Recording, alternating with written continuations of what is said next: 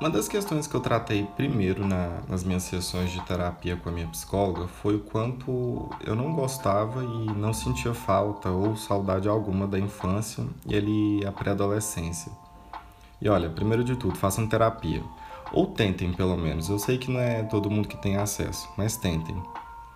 Eu tive uma infância que na média foi bem ok, mas claro que se essa fase da minha vida estava presente na terapia, sinal que não foi tudo as minhas maravilhas.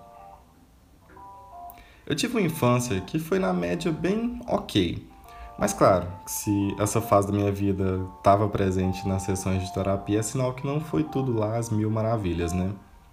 Não vou entrar aqui muito no mérito das merdas que a vida me brindou nesse período, mas é aquele roteiro básico de pai ausente, mãe superprotetora, doses cavalares de bullying na escola e assédio. E aí já viu, né? A pobre da criança não sabe lidar com tanta coisa. Um dos exercícios que a terapia me proporcionou foi o de tentar ressignificar as coisas que aconteceram. No caso, as coisas boas, né? Eu não sou doido de vir aqui falar para vocês. Sim, eu sofri muito bullying na infância, mas hoje eu sou grato porque isso me tornou uma pessoa mais forte. Não, meu cu pra isso. Ressignificar as coisas boas é dar foco nas coisas que eu lembro com carinho e de fato tentar fazer as pazes com a minha criança interior, sabe? Depois de algumas sessões e de algumas boas lágrimas, eu consegui estabelecer uma relação um pouco mais saudável com a minha fase infantil. E eu consegui entender que não e eu consegui entender que não tinha nada de errado comigo, sabe? Que tudo que eu sofri foi de uma crueldade enorme que não tinha a ver com o que eu sou ou o que eu era na época. E é isso. Depois disso, eu tinha de pensar em coisas que fizeram. Depois disso, eu tinha que pensar em coisas que fizeram minha infância ser feliz. E até conversando com alguns amigos, a gente conseguiu chegar junto em algumas respostas bem legais e coisas que, olha, eu realmente eu tenho um carinho muito grande em lembrar. A gente pode começar com os doces da infância, né? Eu cresci em um bairro de periferia da minha cidade, aqui no interior de Minas, então assim, os botecos e as quitandas que, que tinha lá vendiam umas coisas mais humildes, né? Como o clássico chocolate hidrogenado, que vinha em vários formatos, o mais famoso deles, pelo menos, para mim era o guarda-chuvinha, um clássico, amado por muitos e odiado por muitos mais outros. Mas a gente tinha algumas variações daquela cera de vela que eles vendiam pra gente dizendo que era chocolate, né? Como, por exemplo, as bolinhas de futebol, que na minha época custavam, sei lá, uns 10 centavos, se muito. Tinha também a versão grande da, das bolinhas, né? Dessas bolinhas de futebol que custavam um real. Mas aí vinha um anelzinho de plástico dentro. O que aquilo claramente não tinha selo do Imetra, porque era um perigo para qualquer criança que colocasse aquilo no dedo, porque o anel era muito apertado, ou seja, você só tirava quebrando o anel ou amputando o dedo da criança mesmo. Do nada virou um true crime esse podcast. Claro, tinham as moedinhas de chocolate também, que não, não ficavam atrás no quesito de chocolate ruim. Inclusive, essas moedinhas elas não faziam muito sentido na minha cabeça, porque a moeda de um real, a de chocolate no caso, ela não custava um real. O que para mim era muito injusto com o dono do, do mercadinho lá do bairro. Olha, eu já sendo aí do lado do mercado da burguesia, não é mesmo? Outra dessas burundangas que eu comia muito, muito, era aquelas Maria Mole, que vinha em uma casquinha de sorvete, que imitava um sorvete, e tinha uma bexiguinha em cima, ou balão, né? Tem alguns lugares que se chama balão e alguns lugares que a galera chama de bexiga. Eu chamo de bexiga, essa coisa que a gente enche. Balão, gente, de festa e tal. Só que vinha uma bexiguinha muito vagabunda em cima, que nem enchia, já estourava. E, obviamente, a Maria Mole também era de uma qualidade, assim, extremamente duvidosa. O que, no geral, tudo era, né? É quase um milagre a gente ter crescido sem ter sequelas irreversíveis dessas coisas que a gente consumia na infância. Composição: açúcar, açúcar, mais açúcar e no rodapé tinha lá atenção. Esse alimento pode conter doses seguras de Césio 137. Que os anos 90 barra 2000 foram bastante peculiares em relação ao que se era mostrado na televisão, isso a gente não tem a menor dúvida. O Gugu e o Faustão comumente mostrando pessoas seminuas era o ápice do horário nobre da televisão, né? E hoje fala-se muito aí de criança ouvir funk, como se fosse um grande problema. Mas ainda na pegada do, dos doces da infância, eu lembro que tinha um pirulito que vinha com uma hélice pequena de plástico. Que a ideia era você chupar o pirulito e quando ele acabasse, você pegava a hélice e encaixava na ponta do, do cabo do pirulito e rodava com a mão e aquilo voava por alguns segundos até cair. Só que os gênios do marketing na época acharam de muito bom tom unir os nomes pirulito e helicóptero por causa da hélice e nomear essa brincadeirinha de criança de pirocóptero. Ai, mano. Muito errado isso, sério. Mas eu lembro direitinho de ver escrito na caixinha onde ficavam expostos lá no mercadinho pirocóptero, nova sensação. Hoje em dia a gente sabe bem que o pirocóptero é aquele movimento realizado pelo. É, isso, né? Episódio passado eu super sério falando sobre sonhos e. porque a gente não pode parar, e hoje aqui falando sobre pirocóptero. Ai, ai, desculpa, mãe. Inclusive, eu não tenho uma lembrança tão legal desse brinquedo, porque o primeiro pirulito voador, vou chamar agora assim, que eu comprei, assim que eu girei ele, acho que eu rodei com muita força, porque ele voou muito alto e caiu no lote do vizinho, ao qual eu não tinha acesso. Foi muito bom a experiência, porque eu brinquei durante 10 segundos. Outra coisa que eu lembro que me traz felicidade da época da infanto juvenil era a programação de desenho que passava na televisão. E desde já eu preciso fazer aqui um disclaimer que pode ser que você, cara ouvinte, concorde ou odeie bastante. Eu não fui a criança que sofreu com o fim da TV Globinho, pelo motivo de eu sempre achar a grade de desenhos do SBT muito superior à Globo. Sim, desculpas, é isso. Meu crime foi amar demais o SBT. Será que eu vou ser cancelado no Twitter? Poderia. O grau que eu tô de antissociabilidade às vezes, ser cancelado é até bom. Mas é isso, eu sempre achei os desenhos da SBT melhor. É bem nostálgico lembrar de alguns deles, como por exemplo Looney Tunes. Caraca, Pernalonga é um dos meus desenhos favoritos da vida. Obviamente eu sei que tem vários episódios de Pernalonga que hoje em dia já não cabem mais porque reproduziam discursos muito errados. É, mas eu tenho um lugar no meu coração com Looney Tunes. Eu gosto muito, muito mesmo. SBT tinha o Bom Dia e Companhia, que inclusive acabou algum tempo atrás, né? O que só me validou enquanto adulto, infelizmente. Mas para além dele, tinha uma programação que passava à tarde, que agora eu não vou lembrar o nome. Porra, como é que chamava mesmo? Ah, não vou lembrar o nome. Essa memória de pardal minha é foda.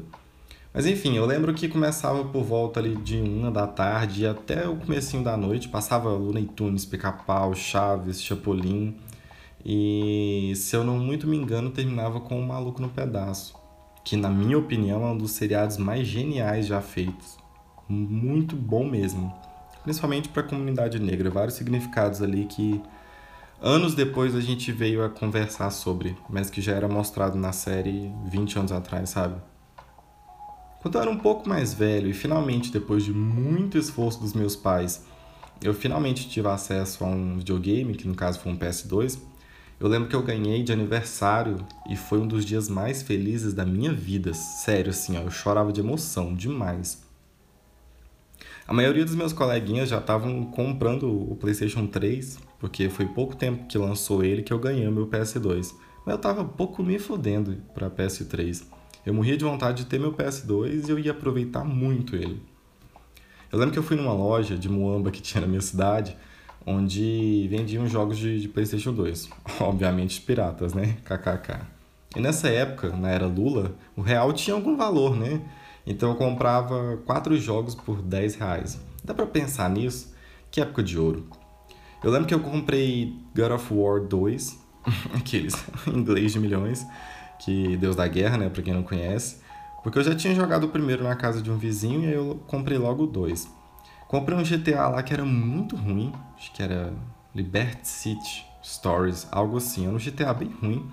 Um joguinho de corrida também que muito ruim, um jogo aleatório de uns carros que se passava na Itália. E o último, se eu não muito me engano, foi um jogo do Yu-Gi-Oh! Porque como muito bom nerd, eu era fissurado com Yu-Gi-Oh! Inclusive eu tenho até hoje os meus decks físicos, as cartinhas, né? Tem anos e anos que eu não jogo mais, mas tá ali guardado. Talvez algum dia, se eu resolver ter filhos, que é muito pouco provável, eu passe isso para eles. Bom, Eu expus aqui para vocês algumas das coisas que, que me trazem alguma lembrança boa da época da infância e que me ajudaram muito nesse processo de me reconectar com a minha criança interior. Mas quando a gente fala dessa fase, das coisas boas dela, e convenhamos, né, o quanto essa fase é mais leve, é de aprendizados, sem tantas responsabilidades, mas também por causa da, da pouca idade, a gente se esbarra aí com algumas restrições. É super normal quando a gente lembra dessa fase querer voltar no tempo, né? Aquela velha expressão do ah, meus 15 anos. Quando eu não tinha que pagar boleto, quando eu podia dormir até mais tarde. É super compreensível, a vida era mais simples mesmo. Eu fiz 25 anos é, recentemente e eu confesso para vocês que a crise dos 25 tá assim judiando bastante de mim, sabe? Várias questões para lidar, vários tipos de cobrança, tanto externo, do que, que esperam de mim, quanto as cobranças in... quanto as cobranças internas, que na minha opinião são piores ainda, porque quando se trata da voz interior da nossa cabeça, não existe ninguém mais cruel com nós mesmos do que nós mesmos, né? Aí depois de ter várias conversas com os meus amigos e de rever algumas dessas coisas que eu gostava na infância, e até experimentar de novo como os guarda-chuvinhas. E mesmo depois de ter abraçado os monstros da minha criança interior, ter apaziguado um pouco os meus traumas, mesmo assim, se eu pudesse voltar a essa fase, eu não voltaria não, sabe? Ter medo de envelhecer e dar sequência na vida e consequentemente partir desse plano uma hora ou outra é compreensível.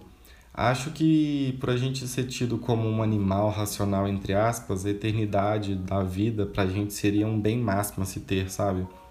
Mas eu vejo um certo valor em uma vida finita. Infelizmente, no pacote ser humano existe uma coisa chamada egoísmo.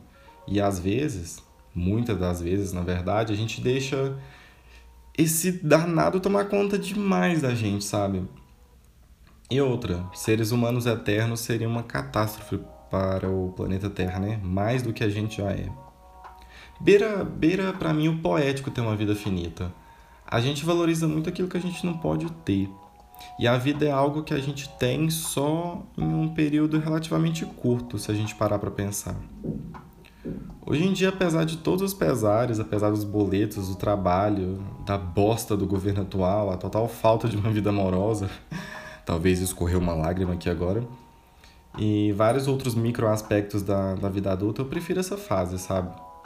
Seja pela liberdade que a gente tem depois que sai de casa, ou a relação com seus pais que tende a melhorar bastante quando nos tornamos de fato adultos, que a gente entende pelo que eles passam enquanto tentaram fazer uma família e uma casa dar certo, sabe? E a gente acaba tendo um pouco mais de empatia por eles. São diversos fatores que me fazem pensar que hoje é a melhor fase que eu posso ter. Porque a única coisa que eu tenho certeza de ter é o hoje, é, é tipo esse minuto agora. Da frente eu não sei se eu vou estar aqui. Eu sei que essa conversa começou fofa falando de chocolate hidrogenado e desenho animado e descambou para algo mais sério, mas é isso que eu queria debater, sabe? No caso comigo mesmo, porque isso aqui não é um debate, né? Vocês não estão podendo me responder. Hum, vocês entenderam. Eu acho muito perigoso a gente viver nessa ilusão de que os anos que se passaram que eram bons, que antigamente que era bom. Isso não existe, gente. É saudável sim se lembrar das coisas boas com carinho, nostalgia, é algo bacana, eu gosto. Mas mais que isso não, sabe? Até porque daqui uns anos, daqui uns anos para frente, você vai ter a impressão de que o hoje é que era bom. Essa fase que você tá agora que era boa. E aí, no final das contas, você nunca consegue aproveitar o que você tem de fato, que é exatamente esse segundo agora. E esse, e mais esse, e mais esse outro segundo, e por aí vai. Lembra, a gente não vive no universo da Marvel. Não existe essa de se voltar no tempo e se nada. Às vezes parece cruel, sabe? Mas é isso, essa é a realidade que a gente tem. Mas aqui, nada te impede de fazer aquele copão de leite com Nescau de manhã, colocar um Looney Tunes e assistir, viu? Esse foi mais um episódio do Neto da Bruxa. Eu agradeço de coração é, por todos os plays que vocês estão dando, por todo mundo que está ouvindo. Muito bom ter essa recepção, amigos. Eu vou pedir assim encarecidamente que vocês me sigam lá no Instagram e no Twitter, caso vocês tenham, né, rede social. E se vocês gostarem também e puderem, compartilha aí esse episódio, vai me ajudar bastante. Então é isso, até semana que vem, meus bruxão. Falou!